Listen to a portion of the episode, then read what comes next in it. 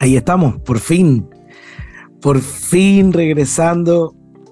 Eh, perdónenme todo el tiempo que me he tardado en generar un nuevo episodio.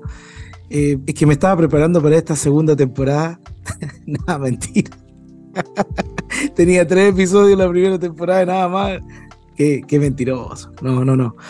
Eh, este, este año, en marzo, ya estamos con mi esposa involucrados en una plantación de iglesia ahí en Viña del Mar y también haciendo clase. Así que fueron varios desafíos los que teníamos que atender y un poco recalibrar nuestros tiempos, pero ya está todo más estable y ya podemos retomar esta, este podcast, ¿no? Que varios lo echaban de menos y gracias por hacérmelo sentir.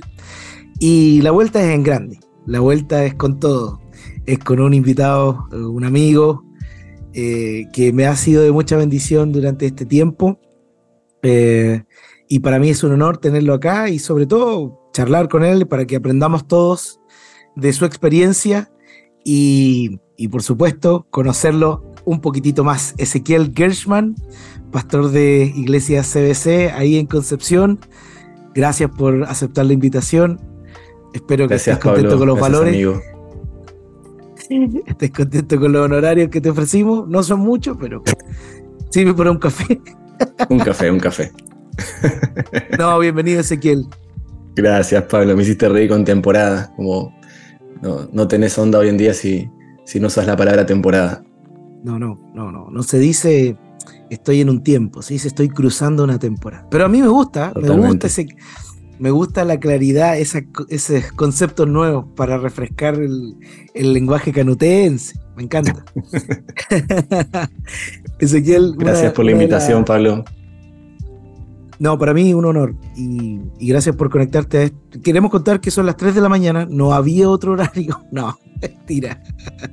Horario de padres es este. Horario de padres, claro. Hicimos dormir a nuestros niños primero y, y aquí estamos. Eh, la razón. Así que si no somos lúcidos, es culpa del horario. Sí, y no, y culpa de los niños que nos cansan tanto. No, ya no nos vamos a quejar, no, estamos contentos. Eh, como decía, la razón de, de poder invitarte, Ezequiel, es conocer un poquito tu experiencia y también algo que me llamó la atención. Y ahora entramos derechamente al tema. Eh, el año pasado, cerca en agosto, creo, me tocó ir a Los Ángeles a compartir una palabra. Y después del evento recibí la invitación de Ezequiel, que obvio nos conocemos de hace más tiempo, y para poder predicar en su iglesia. Y, no es porque Ezequiel esté aquí, sino es lo que motiva la invitación. Quiero hacer un contexto. Me, me bendijo mucho el ambiente que vi en CBC. Realmente una iglesia, o sea, Tampoco yo no me andaba presentando por todos lados, entonces los vi en estado puro. Ese domingo cuando llegué vi a los hermanos conversar, charlar, eh, invitarse, qué sé yo, un café, eh, darse la mano, darse la bienvenida. Alguien podría decir, pero eso se da en toda la iglesia. Pero yo percibí algo distinto. Eh, tengo el honor, la bendición de, haber recorrido un par de iglesias. Y, y acá y, cada una tiene su matiz, algo en lo que destaca. Y a mí me, conquistó mucho ese ambiente cálido. Eh, y yo dije, no, necesito, quiero esto. Quiero aprender de esto, porque son todos tan buena onda, tan simpáticos y sala por sala que visitábamos siempre había alguien que nos sonreía al entrar. y quiero decirlo, eh, sin entrar con Ezequiel a algunos lugares, la sonrisa iba sí o sí. Y yo dije, no, esto tengo que aprenderlo y tengo, tengo que preguntarle a Ezequiel, ¿cómo es que esto se ha edificado? Pero antes, Ezequiel, eh, cuéntanos, ¿cómo, ¿cómo, un poquito el origen de tu llegada a CBC y desde ahí a ser pastor principal? Cuéntanos un poquito tu contexto. Sí, bueno, eh, ya hace algunos años. Em, a ver, Em, hace 15 años, 15 años que estoy acá en Chile y he estado siempre en esta misma iglesia. Con mi esposa desde acá de esta iglesia. Nos conocimos en el Instituto Bíblico allá en Buenos Aires, estudiando en el, para algunos famoso IBRP, para otros quizás desconocidos, no sé quiénes nos estarán escuchando ahora. Pero allá nos conocimos, fuimos compañeros de curso y bueno, eh, unimos historias y sentimos un llamado para venirnos acá. La verdad que era una iglesia bien chiquita, una iglesia que no tenía nada para ofrecernos, de hecho no nos ofreció nada, pero sentíamos que teníamos que venirnos y jugarnos por, bueno, eh, me entenderán, un llamado, algo que el Señor había puesto muy fuerte en nuestros corazones, así que primero nació mi esposa, después, sin que ella me lo contara, nació en mí y, cuando yo se lo conté, eh, muy típico de esposa, me dijo, sí, ya lo sabía, ¿no? el Señor ya le había hablado primero y, decidimos venirnos para acá, empezar a servir en todo lo que podíamos. Ahí empezamos a trabajar con, jóvenes. Había un misionero que era parte, era el, pastor de la iglesia y ya hacía bastantes años que estaba como misionero y su sueño era poder dejar un pastor local. Así que fue como que Dios empezó a unir todas las cosas y sí, pasados los años ya él entregó la iglesia, fue toda una transición. Es muy corto contarlo así, pero fue, fueron varios años. Así que mm, la iglesia ha cambiado mucho desde que llegué porque eh, en ese tiempo arrendábamos, ahora ya tenemos nuestra propiedad, eh, hemos experimentado muchos procesos de fe, muchas crisis también, divisiones, lo que experimenta quizás eh, la mayoría de las iglesias. pero en cuanto a lo que contás, en cuanto al ambiente, actualmente sí, vivimos un tiempo lindo, un tiempo donde la gente, yo creo que está feliz en la iglesia y, muestra esa, esa, felicidad, esa libertad que ellos sienten. Y, bueno, hoy en día tenemos un equipo de, pastores, si bien, como decías, soy el pastor principal, o, aunque no lo decimos mucho así en la iglesia, no me gusta andar como remarcando jerarquías ni nada de eso, tratamos de, mm. no hablar como ni de rangos, ni, ni, nada por el estilo, simplemente somos un equipo de pastores, aunque la gente sabe quién, quién trabaja en tal área, quién trabaja en la otra, y cada uno de nosotros tenemos claridad pero Dios también nos ha permitido eso, poder ampliar un poquito el staff, el equipo. Siempre fue nuestro sueño poder eh, trabajar con más gente. Y otros empezaron a recibir llamados, se fueron a preparar, después vinieron, ahora son parte del equipo, son pastores. Y actualmente hay más que están ahí tratando también de, sumarse y ha sido lindo. Es como que cuando creas el espacio, Dios lo llena, Dios pone la, la gente necesaria. Así que bueno, aquí estamos, seguimos en la misma iglesia, seguimos sirviendo con sueños de, seguir más cosas adelante.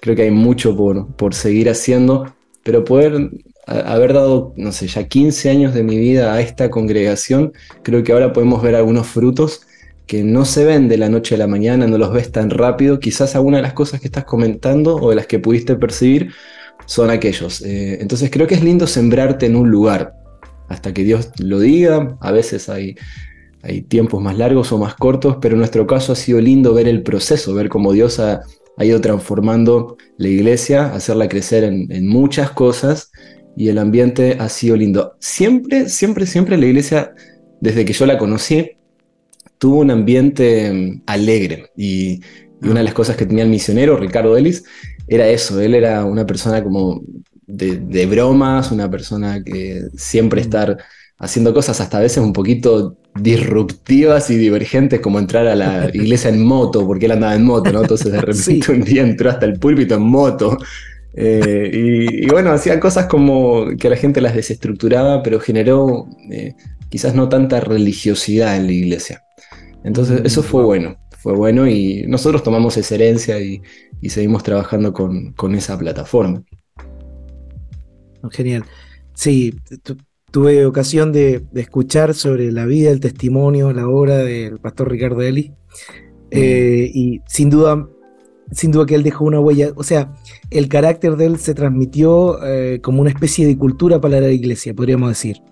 Sí, sí, en muchas cosas sí, hasta el día de hoy. Eh, eso fue bueno, creo que fue una muy buena herencia que nos dejó. Mm, de aprender a reírnos. sí, sí. Oh, Siempre nos decía una frase, eh, muéstrale al que está a tu lado tus dientes. Si trajiste tus dientes, muéstraselos, ¿no? Como sonríele al que está a tu lado. Claro. Trata de, mostrarle como tu sonrisa.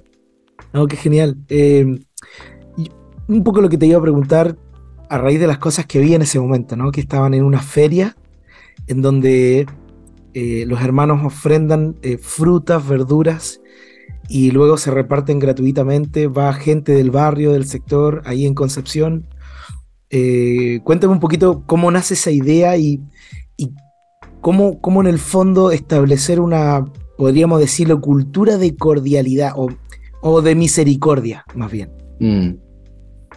Sí, eh, claro, ahora me acuerdo cuando llegaste. Eh, Le llamamos a eso, es una campaña que hacemos una vez por año.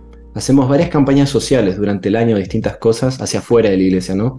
Y esa que, mencionaste se llama Almacén Gracia, donde regalamos frutas y verduras. Habíamos hecho otras eh, campañas así de, de víveres como no perecibles, pero nos dábamos cuenta que muchos, sobre todo adultos mayores, postergan un poco lo que son frutas y verduras y cosas así, entonces hacíamos una campaña específica para eso y creo que el año pasado regalamos como 800 kilos de frutas y verduras, fue, súper bueno.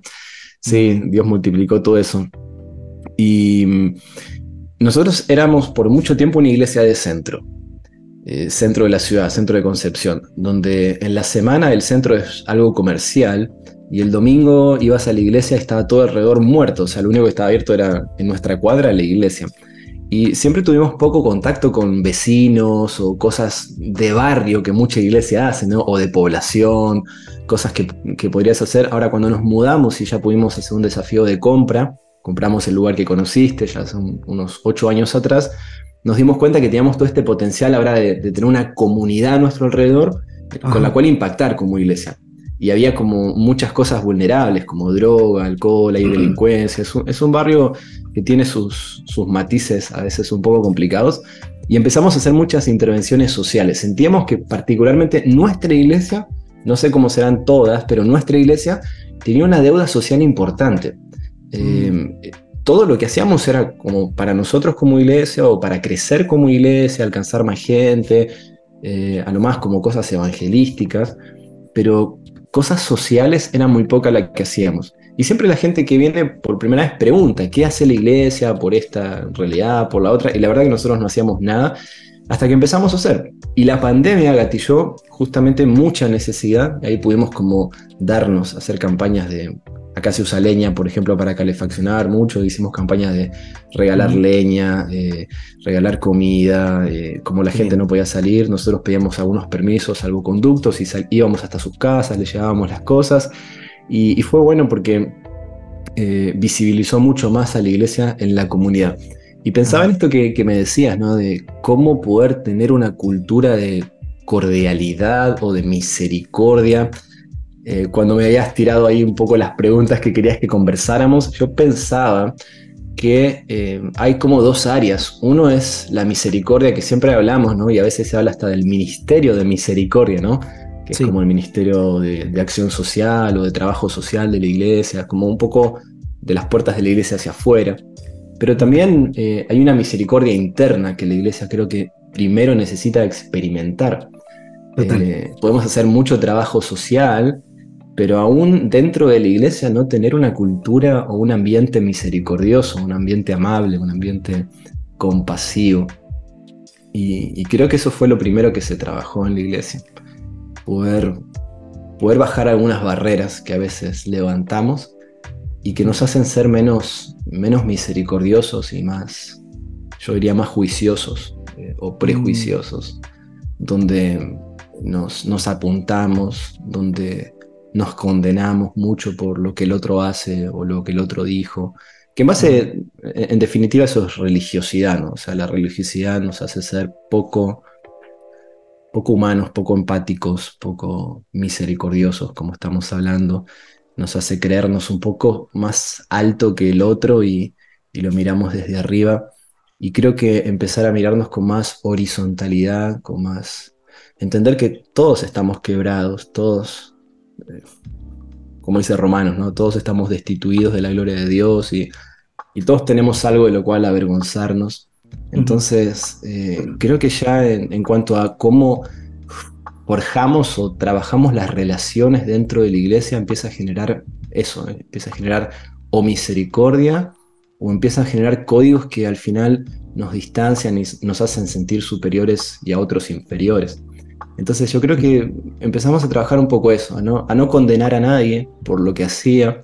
Había gente que a veces venía a contarnos sus miserias más grandes y, y no, o sea, una de las cosas como pastor que aprendí es como no te escandalizás del pecado de, los demás, y, no, no lo juzgás por eso. O sea, ellos ya vienen, vienen quebrados, avergonzados, vienen hechos bolsa, ¿no? Y sí. creo que lo, que lo peor que podemos hacer es meter más el dedo en la llaga y, seguir haciéndolos no sé, relamerse todo ese, ese remordimiento que ya traen. Y, creo que aplicar gracia, aplicar misericordia, aplicar perdón, aplicar oportunidad, hace que, la gente empiece a vivir como una cultura distinta. O sea, estamos aquí no para, para aplastarnos más, sino para, para levantarnos y, para entender que, todos juntos estamos avanzando hacia la, la transformación, la perfección. Entonces creo que bajar un poco esas barreras de, que a veces los cristianos nos creemos como que tenemos Lo más. las respuestas para todo, no sé. Eh, creo que eso también, o sea, ser un poco menos absolutos, como que a veces tenemos tantas reglas y, y qué pasa, la vida no es tan absoluta, ¿no? O sea, las cosas que nos toca vivir, o sea, compartimos algo nosotros que somos papás y seguramente tenías tus ideales de cómo ibas a criar a tus hijos y no sé cuántos de esos ideales pudiste mantener cero. Absolutamente cero.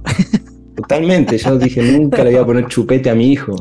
La primera noche que no paraba de llorar y justo nos habían regalado uno, pum, se lo pusimos y fue santo remedio. Entonces. Listo, se acabó. Eh, términos absolutos, como. Eh, hay cosas sí que encontramos en la palabra de Dios que, que son no sé, o sea, inamovibles y está bien, pero cómo nosotros las aplicamos y cómo se las exigimos al otro, es como aprender un poco más a dejarle el proceso al Señor y, no forzar tanto esas cosas, ¿no? La, santidad del otro.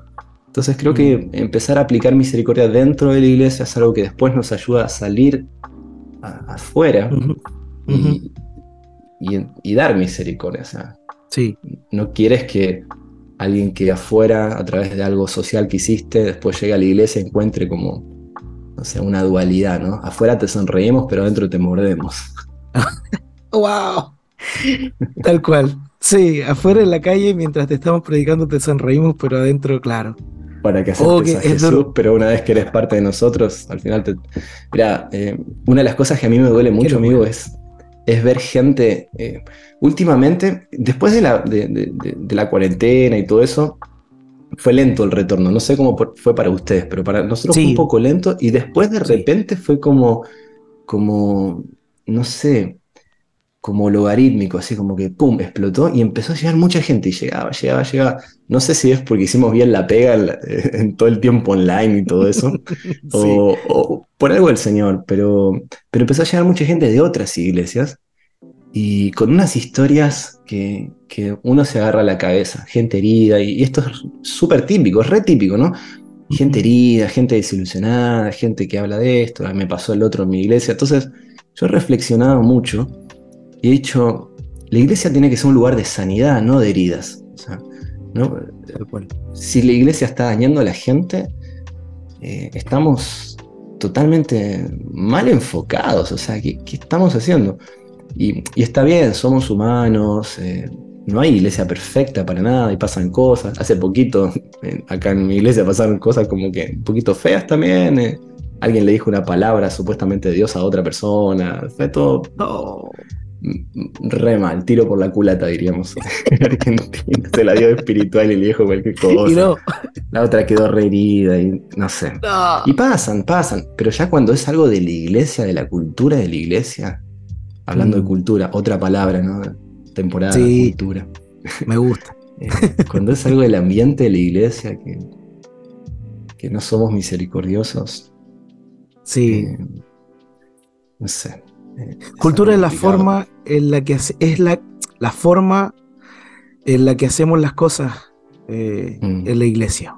Y e, eso es como cultura. Claro, excepciones siempre va a haber, pero culturalmente no somos así. Eh, entonces, y, respecto a lo mismo, muchas muchas de las muchas veces está la paradoja eh, de que la iglesia es el mejor lugar del mundo, ¿no? Así, así pretendemos que sea y así debe ser. Pero a la vez para muchas personas, Ezequiel puede ser un lugar, si somos honestos, bien hostil. Eh, y, hablo de creyentes, o, sea, líderes, gente comprometida, viviendo o, semana a semana, asistiendo a un lugar que se les, se les ha vuelto con el tiempo hostil.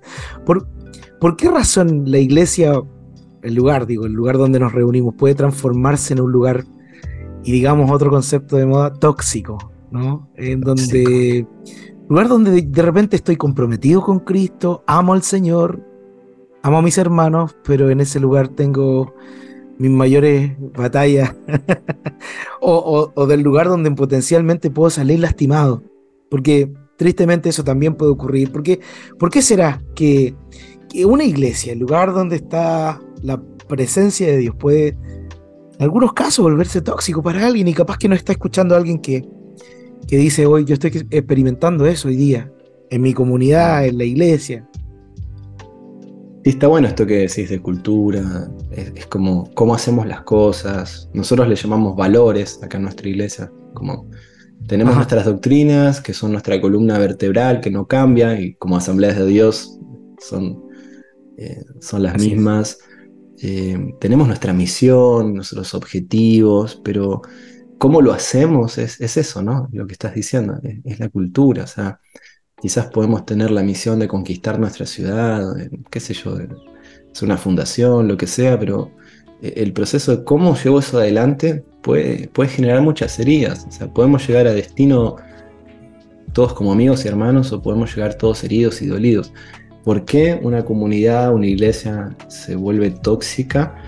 Eh, hay, no sé, hay infinidad de variables, pienso. Desde el ejemplo del liderazgo, o sea, cómo el liderazgo lleva adelante eh, la autoridad, creo que es una forma en la cual también podemos, podemos eh, generar toxicidad. O sea, nosotros nos hemos propuesto, como te decía recién, un poquito más de horizontalidad.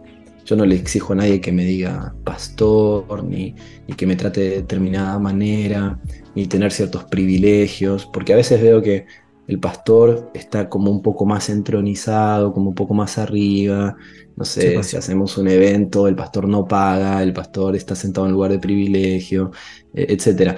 Y, está bien, a veces como la gente quiere honrar, quiere como retribuir, pero también me doy cuenta que uno en, el liderazgo puede caer un poco en, gustarte eso y, casi ya empezar a promoverlo, ¿no? Ese trato preferencial, como eh, esa diferenciación que hay de la gente. Y nosotros siempre hemos tratado de ser iguales a los demás aunque la gente sabe que somos sus pastores, aunque los demás saben que, que, nos toca a nosotros cierta responsabilidad que ellos quizás no tienen, pero no por eso voy a ser eh, diferente, no por eso eh, me van a tener que tratar como no tratan a otros. Entonces, yo creo que desde la mm. manera en que ejercemos la autoridad, eh, ya, ya empieza a ser un ejemplo. O sea, si mi autoridad genera muchas barreras hacia los demás, si mi autoridad es es una autoridad más tipo cacique o más dura eh, o, más áspera, eh, todo se va a replicar hacia abajo y va a ser el modelo que, tiene mi iglesia, ¿no? Si mi autoridad es más amable, más eh, consultiva, más conversativa,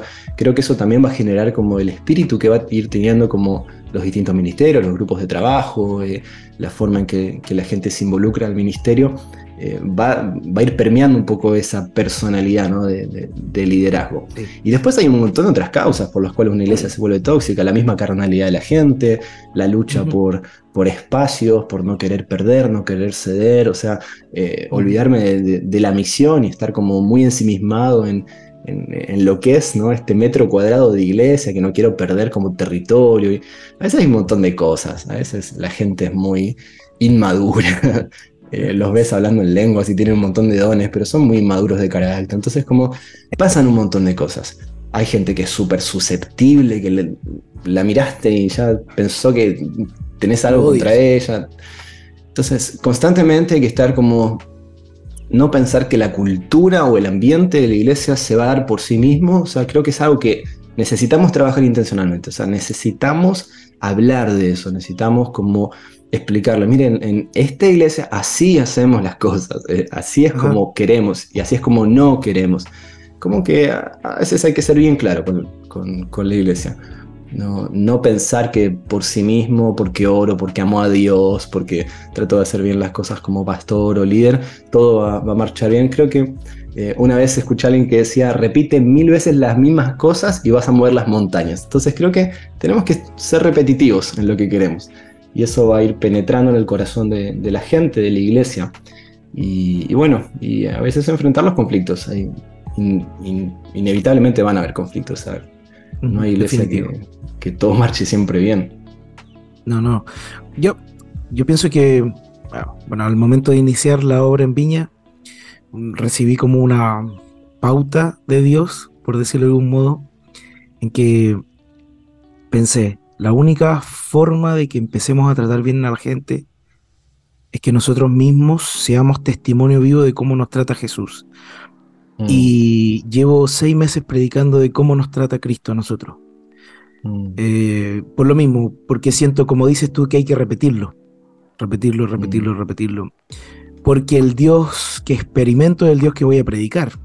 Y muchos de nosotros en algún momento de nuestra vida conocimos un Dios más de puño cerrado que de brazos abiertos, eh, como un Dios permanentemente enojado conmigo, salvo que yo demuestre lo contrario. O sea, que la excepción era agradar a Dios y, el resto era puro luchar para conseguirlo. Entonces, sobre todo en un país como Chile, que es tan evangelizado, pero también una fuerte cultura, sobre todo en el mundo pentecostal, muy de, muy de autoritarismo, muy de rigidez. Eh, y cuando vemos a Jesús en las escrituras, eh, él escapa de estos moldes, ¿no? Habla con gente que no debía hablar, anda caminando con gente que no debía verse que caminaban juntos, o sea, va a lugares y, situaciones que tal vez no era aconsejable, que era como decirle, Jesús, no te conviene ir. Eh, y, entonces... aquellos que querían como estereotiparlo, como que venían y le decían maestro, rabí, Jesús decía, bueno, tú me dices maestro, tú me dices rabí bueno, no hay ninguno bueno. Entonces, como que él quería salirse del molde, ¿no? Sí, no, le gustaba ese molde. Lo querían meter a la caja, pero era, más grande que la caja. Y, habló con. Y por eso es que las multitudes se sentían atraídas a él, como les hablaba. Eh, las mujeres que le escucharon de primera mano. Eh, ah, no sé, yo bueno, Jesús es fuente inagotable de asombro y creo que cada, cada vez que escarbamos más nos damos cuenta del Dios al que estamos eh, mirando, adorando y siguiendo. Y pienso que una cultura de cordialidad tiene que intencionarse desde el púlpito, eh, predicando sobre el amor y la ternura de Jesús. Ahora, alguien podría decir, bueno, pero estamos relajando, estamos siendo light, eh, estamos como eh, diluyendo el mensaje. ¿Te has encontrado con alguna de esas resistencias en la iglesia? ¿Alguien te ha dicho, pastor, pero estamos predicando que Jesús es puro amor, pero también es fuego consumidor? O, cosas por el estilo. ¿Te has encontrado con alguna resistencia así y cómo has respondido? Em, sí, sí, creo que bueno, hay, que tratar de siempre encontrar el equilibrio, o sea, eh, no es fácil, no es fácil, porque a veces, claro, nos, encantamos con, cierta área del Evangelio, pero no, es como decís, o sea, esto de ser tratado como el Señor nos trató, pensaba en lo que Jesús dijo, ¿no? Al que mucho se le perdona, mucho ama, y es como comenzar a, ver a los demás a través del lente en el cual el Señor me miró, o sea, no llegué hasta aquí siendo un ángel que, que bajó del cielo, o sea, todos fuimos pecadores, todos eh, metimos la pata. Y lo seguimos haciendo, Pablo. O sea, eh, está siendo pastor allá en Viña, ahí en, CGD, hace años que está sirviendo al Señor, yo también. ¿Y cuántas caídas hemos tenido? O sea, si no reconocemos, como decía en un momento, que somos gente quebrada, eh, mm. estamos totalmente fuera de foco. O sea, somos nosotros primeros los que necesitan misericordia de parte del Señor y sin esa misericordia no llegamos a ninguna parte. O sea, más allá de cómo la gente nos vea, porque a veces la gente idealiza a su pastor o a, los que sirven a Dios, nosotros nos conocemos y sabemos que somos tan humanos como cualquier otro, o sea, con batallas iguales o distintas, pero tenemos nuestras batallas. Entonces, como comenzar a mirarme a través de ese propio quebranto también, o sea, yo necesito al Señor, necesito misericordia y, transmitirlo. Sí, cuando tratas de cambiar algunas cosas, siempre va a haber gente que se resiste, siempre eh, van a surgir los, los fariseos que quieren seguir manteniendo como el celo. Hay gente que se me ha ido de la iglesia porque hemos tratado de predicar eh, eh, algunas cosas diferentes y ellos, claro, eran... Eh, al final ni siquiera tenían nuestro ADN, ni siquiera como asambleas de Dios, o sea, estaban buscando otras cosas, pero también eso te va limpiando el, lugar en el cual Dios te está llamando y, si ellos no, no van a estar muy cómodos acá, quizás el Señor los pone en un lugar que sí van a sentirse más cómodos en, en su propia estructura que no esté mal, o sea, no, no, está mal que alguien se vaya de tu iglesia porque está un poco incómodo con esa cultura, siempre y cuando encuentre un lugar donde sí se sienta un poco más, más acogido, más confortable. Pero siempre va a haber esa resistencia, yo creo, no hay que tenerle miedo. Eh, los cambios tampoco son tan rápidos, eh, son cosas eh, de a poco, o sea, cambiar como... En tu caso ahí en Viña no te toca cambiar nada porque estás partiendo de cero, pero a veces cambiar como si quiero como, si estoy dándome cuenta que el rumbo en el cual estoy sirviendo no, es el correcto, no es que de la noche a la mañana voy a poder cambiar todo, voy a tener que tener mucha paciencia, eh, saber muy claro hacia dónde quiero llegar y, y, trabajar en pos de eso. Eh, no, he tenido de todo tipo de experiencias, no, te imaginas. El hecho de, partir muy joven, pues yo partí muy joven, a los 23 años, ¿no? Partí el ministerio. Em, sí, Estoy a punto de cumplir 39, amigo. 11 de agosto cumplo 39. Estamos a 10 y 11 y media de la noche. Estamos grabando. No eran las 3 de la mañana, pero era de noche. Así que quizás si seguimos hablando, cumplo años con vos en este podcast. Feliz cumpleaños. y, y, ya hace un par de años, sí, pero empecé súper joven, entonces ya eso mismo era una resistencia para muchos. Verme como pastor joven no era tan común. Acá, por lo menos en, en la región, en la octava región, no es tan común ver un pastor joven, encima extranjero, eh, y, quizás un poco menos estructurado. Entonces sí, hay, resistencia. Eh, no hay que tener miedo a esa resistencia. Hay gente que no la resiste y hay gente que le va a gustar más y se va a dar cuenta que quizás era mejor que lo que había vivido hasta ahora, lo que había aprendido. Así que creo que no hay que tenerle temor a eso. Nunca me olvido una historia, uff. Dale, dale, dale. Te decía antes de, Sí, estas historias de ultratumba que todos tenemos, ¿no? De historias de quiebres. A la gente le gusta como las historias trágicas, así que hay algo hay que contar. Exacto. Eh, yo creo que tenía como dos o tres años de, ministerio, así ya como más, más formal o a tiempo completo. Todavía era pastor de jóvenes y, y justo quedamos de pastores interinos ese año porque el, misionero había ido de gira misionera allá a Estados Unidos. Claro. Entonces eh, era todo como todo nuevo para mí, en, cierto sentido. Y había una familia que había estado pasando por un montón de iglesias y llegó a la nuestra.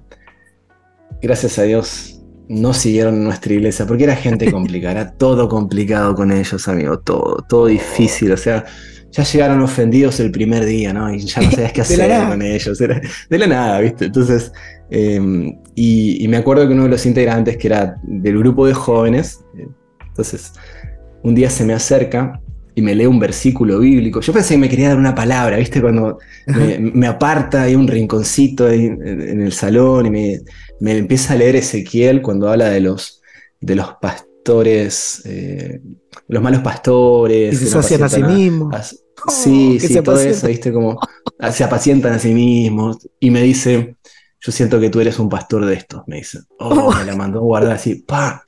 Y me la dio sin anestesia, ¿no? Así como... y, se fue de la iglesia. Pero, y, aunque el, chico era súper complicado, era, oh, era muy complicado trabajar con él, todo, era muy crítico de todo, eh, tenía un, espíritu muy poco sobrellevable. Pero te, soy sincero, a mí me, me dolió un montón. Eh, me dolió un montón porque más allá de quién venía, era como que recién empezando, me hizo replantearme todo, eh, empecé a dudar, ¿será que estoy haciendo bien las cosas? ¿Será que estoy haciendo mal? O sea, que esto, oh, no es para mí. Un desastre, amigo. Y sabes que el año pasado, después de un culto, domingo, yo lo veo entrar a la iglesia. A esa misma persona, después de años, viejo, después de años. Tu rostro estaba grabado en tu corazón. Sí. Todavía tenía el puñal clavado en la espalda, ¿viste? Todavía dolía. Y viene a pedirme perdón. Y la cuestión es que, sí, yo después no sé qué pasó con él, pero parece que se fue a otra iglesia. Y, el loco sintió un llamado de Dios. No te puedo creer. Y se estaba preparando para ser pastor. Y, creo que ya se había graduado. Una iglesia un poco más eh, tradicional, me parece que es. Y, dijo, bueno, me acuerdo de esa vez que te dije algunas cosas, yo todavía era muy joven, me dijo, impulsivo, y, y, quería, y nunca me olvidé de eso, me dice. Y vengo a pedirte perdón. Y me dio un abrazo. Eh, pero te soy sincero, o sea, entre nosotros, yo creo que nadie nos va a estar escuchando a estas alturas ya del podcast. No, nada. Esto queda aquí, esto queda Eh, Yo creo que fue sanador para él. Yo ya estaba sano de eso. Pero el dolor que te hace vivir ese tipo de cosas no se te van porque alguien después de 15 años venga y te dé un abrazo.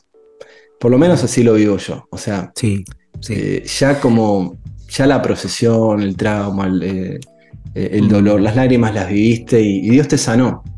Yo creo que fue más sanador para él venir a pedirme perdón, como que él necesitaba resolver eso y, y lo Claro. valoro un montón. Eh, es, o es- partir libre su. Sí, sí, pero el daño que eso te hace a, a ti como, como alguien que está sirviendo a Dios Ajá. es grande en el momento. Entonces, Sí, total. total. eh, sí, o sea, yo ya no, no me veo a través de lo que él me dijo, pero, pero sí fue un tiempo que, que- que me replanteé, ¿no? Entonces hay, hay, hay Sí, cosas que pasan. Imagínate, o sea, eso pudo sacarte eh, definitivamente del ministerio, eh, porque no lo viste venir, porque eras más joven. Pero ¿qué pasa cuando esto se da entre los hermanos y capaz que no hay tanta madurez para resistir algo así tan demoledor? Sí, sí. No, y ahí te toca vivir muchos quiebres y darte cuenta que de- después la gente no quiere servir, no quiere, no quiere ser parte porque entregan mucho sirviendo en la iglesia. Y si encima como que la retribución es tan amarga, ¿no? Algunos prefieren hacerse un costado. Entonces es doloroso cuando en una iglesia no, no hay una cultura de, de amor, de misericordia, de, de empatía. Eh, porque te frena, te frena y, y desanima. Desanima un montón a la gente de involucrarse. Entonces son asistentes completamente inactivos en, en lo que es servicio, ministerio. Y una iglesia linda donde todos estamos remando y, y haciendo algo. Entonces, creo que esa es una de las claves también que nos ha ayudado a mantener un espíritu o un ambiente un poco más, más amable. Y es eh, abrir, abrir las puertas para que la gente pueda servir. Obviamente no eh, predicamos solo los pastores, por lo menos en nuestra iglesia, porque somos varios y podemos hacerlo, pero no tendría problema que otro predique. Pero cuando abrís las puertas no es que cualquiera va a hacer lo que sea, o sea, también hay filtros, hay formas Ajá. pero le das a la gente la oportunidad de ser parte, de ser Ajá. parte de esto. Y cuando la gente está, está siendo parte y tiene la carga de la iglesia, eh, es menos alborotadora, es menos problemática, creo. Sí, Sí. Sí, Cuando lo se único que puedes hacer es criticar y, y hablar del otro, al final terminamos dañando mucho, ¿no? Y siendo muy tóxicos, como decías. sí, sí. Es increíble eso. Y, por ejemplo, también implementar un sistema de reconocimiento. eh, de dar gracias. De dar gracias, Sí. gracias por estar, gracias por servir, gracias por hacer lo que haces. Porque nadie obliga a que estén los hermanos con uno. No, O sea, es un acto, es un acto de amor al Señor.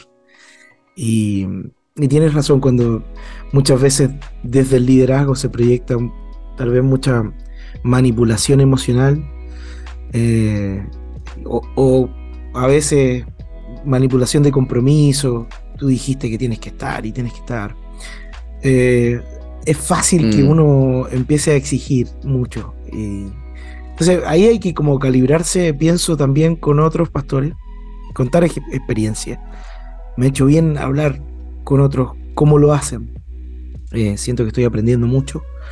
Eh, ahora, lo primero es calibrarse con el Espíritu Santo. Estoy siendo una voz de que, trae peso o una voz de alivio. Y dos, ¿cómo lo hace el resto? ¿Cómo lo hacen otros? Está bueno eso que decís, porque ¿qué, qué quieres? ¿Que la gente sirva porque tiene miedo que el pastor después venga y le llame la atención porque no fue fiel? ¿O que sirva porque ama hacer eso y realmente es- está en su corazón? Eh, siempre le decimos a la gente, el día que ya no puedas o pase algo o haya un cambio en tu vida o no sé, o esto ya sea complicado, eh, dinos que no, o sea, no, no queremos que, que te agobies. Y sí, a veces en la iglesia vamos a tener que hacer cosas aunque no nos guste tanto, o sea, no es siempre porque te gusta. Pero el hecho de, Sí. de- sí, pero esto de hecho de, de- como decís, de siempre darle gracias a la gente. Están acá no porque están obligados. Yo no, no, obligo a nadie a que venga el domingo. O sea, vienen porque quieren venir, o, el día que sea, o, en el ministerio que quieran servir. Entonces, da gusto ver a la gente servir con gusto, con ganas, con, eh, amando eso, amando. Y, y, cuando ya no puedan sentirse libres también de decir que no y que nadie les va a mirar con cara mala eh, o decir algo pesado. O sea, al contrario, te vamos a agradecer todo lo que invertiste porque este es mi trabajo como pastor, pero no es el trabajo de la gente. La gente tiene un montón de cosas para hacer y que encima venga a la iglesia y, sirva en la iglesia, o sea, es caminar una segunda milla para muchos. Y eso no me lo puedo olvidar. como pastor no me puedo olvidar del esfuerzo que muchos hacen por, por hacer que la iglesia continúe y avance. genial. Bueno, para ir cerrando, Ezequiel, gracias por tu ejemplo, gracias porque estás en el proceso de aprendizaje también. Eso es lo que desprendo más allá de los frutos. Una iglesia muy grande y más allá de eso, el ambiente, o sea, puedo percibir lo que hablas, no solamente porque estás describiendo tu iglesia como el ideal, no, eh, yo lo vi, lo vi y fui en más oportunidades después y, y, lo seguí comprobando, o sea, también contarle a quienes nos escuchan que no es que simplemente alguien nos está describiendo el ideal de iglesia, pero después uno va y nada que ver. No, esto es real, yo, yo estuve ahí. yo estuve ahí, como dice un comentarista deportivo.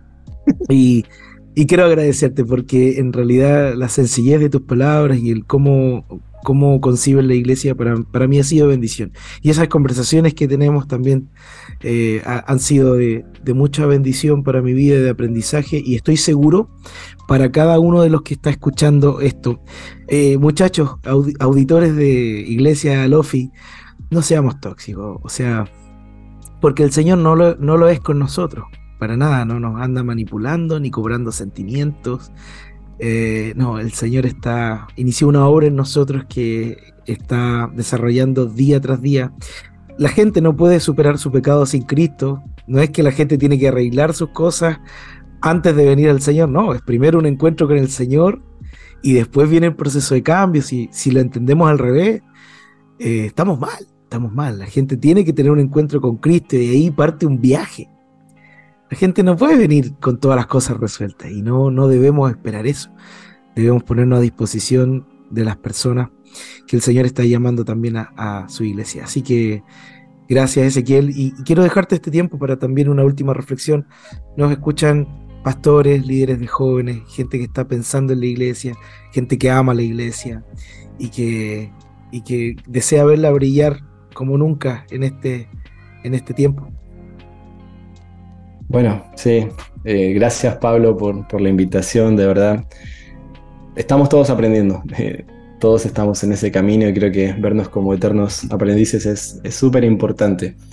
Y sí, creo que una de las cosas que aprendí es, quizás ya como reflexión final, es bajar un poco las defensas y no tratar de, de manejarlo todo, o sea, cuando nos toca liderar, eh, pastorear, dirigir, organizar, a veces no queremos que nada se nos haga de control, como ser los que están eh, velando por todo de manera perfecta, como un reloj suizo, ¿no? Que todo tiene que funcionar bien, que nada se nos puede escapar, y, al final nos está moviendo un poco el temor a que las cosas se salgan de control y perdemos la libertad. Entonces creo que no hay que tener miedo a darle libertad a la gente. Mm. Libertad eh, a, hacer, libertad a hacer y, dejar que, ellos puedan fluir en esa libertad. No se nos va a ir de control, ¿no? Siempre está este temor de que no, se va a desbandar, como decías en un momento, vamos a ser muy light. No, eh, seguimos predicando la palabra, seguimos eh, predicando el Evangelio de una manera sana y contundente, pero la forma de hacer las cosas eh, no seamos controladores, dejemos que, la gente tenga libertad y, vamos a ver como una comunidad mucho más sana, mucho más alegre, mucho más feliz, mucho más cordial, mucho más libre y, un trabajo mucho más a largo plazo porque la gente no se va a desgastar. Entonces, una de las cosas que yo aprendí es soltar el control. Dios tiene el control de su iglesia. Él es el Señor de la iglesia, yo no soy el Señor de la iglesia. Entonces voy a dejar las cosas que sucedan de, de la manera que tienen que suceder. Y si hay algo en el camino que rectificar, lo voy a hacer. pero me di cuenta que tengo más problemas cuando soy controlador que cuando doy libertad. Y eso para mí ha sido como un aprendizaje y la verdad que he tenido menos problemas ahora que la verdad que no ponemos muchas condiciones antes cuando queríamos ser como súper, súper estructurados con todo y, tener reglas para todo. Y al final eso nos enfermaba, nos hacía mal a nosotros. Y la gente necesita un poco más de confianza, que sienta que estamos confiando en, lo que Dios ha hecho en sus vidas y lo que tienen para dar. Y eso va a hacer que ellos también confíen en otros y generemos una confianza mutua. Ah, ah tanto para procesar, tanto para aprender y para también replicar. Eh, quiero agradecerte, Ezequiel, una vez más. No, amigo, gracias, por tu ejemplo. por invitarme. Admiramos tu familia, admiramos tu ministerio, admiramos el equipo de trabajo. Conozco también algunos pastores que trabajan contigo y lo que me proyectan cada vez que nos encontramos por ahí es esta calidez, esta calidez eh, especial, que parece que uno estuviera viviendo casi siendo vecinos. Eh, eso es único, eso es del Espíritu Santo y, y qué ganas de que esto esté en, mi vida, en quienes nos rodean. Esto hace bien al alma y está Cristo en medio. Así que gracias Ezequiel, un abrazo a ti, a tu familia, gracias por estar. y queridos, queridos oyentes, fieles, son más o menos 10 personas que nos escuchan. a, esos. Antes de esta temporada, no sabemos ahora. No, ahora no, ahora la bajó la audiencia. Ahora no, ahora la rompemos, ahora sí despegamos. no, gracias a todos por la espera, por la paciencia, por esperar este nuevo episodio y con la ayuda del Señor seguiremos conversando con, con interesantes personas que Vamos que se puede. al Señor. Vamos que se puede con todo. Vamos no estamos solos y nos vemos eh, o nos escuchamos en una siguiente instancia. Un abrazo a todos. Chau.